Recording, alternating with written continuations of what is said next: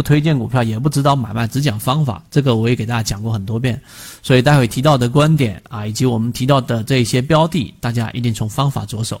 我并不是像大家可能一开始接触圈子所以为的，要教任何人炒股，没有，没有人教任何人炒股，这是不可能的事情。我们在做的是方法和模型的分享。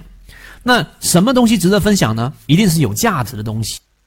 对我们交易有帮助的东西，能够复制的东西，我们才会分享。今天我们在给大家讲的确定性和不确定性的这样的一个因素，来去说一个例子。例如说，现在的市场到底是确定性还是不确定性？答案一定是不确定性的。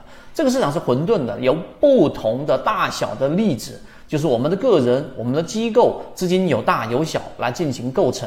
所以，你想要去预测这个市场，几乎是不可能。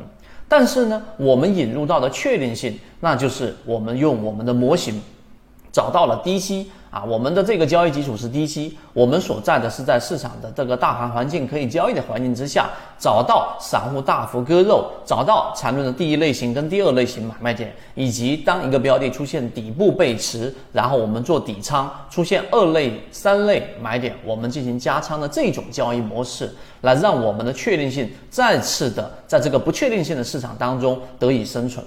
所以这是我们讲的第二个话题。你在交易过程当中，如果连这个问题，就到底市场是确定性的机会有还是没有的，你都是抱着怀疑的，那么你是不可能在这个市场当中做到持续稳定盈利的。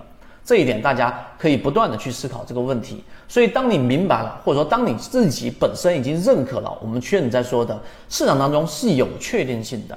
啊，有这样的一个确定性，就像我们以前说，市场是 ATM，对吧？但不等于你任何时候去，你都能取到钱，也不是你想取多少钱就取多少钱。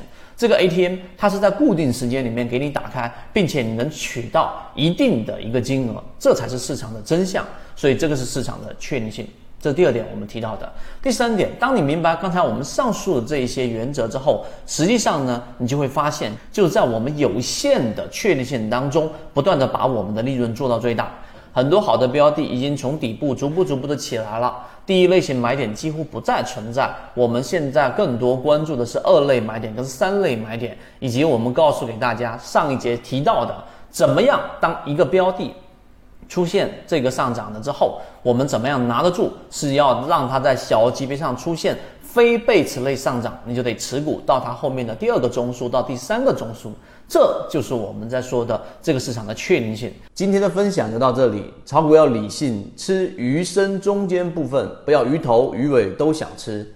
想要系统的学习，可以邀请加入到我们的实战圈子，添加个人号 B B T 七七九七七。实战圈子会分享早盘信息、标的的筛选方法讲解等等。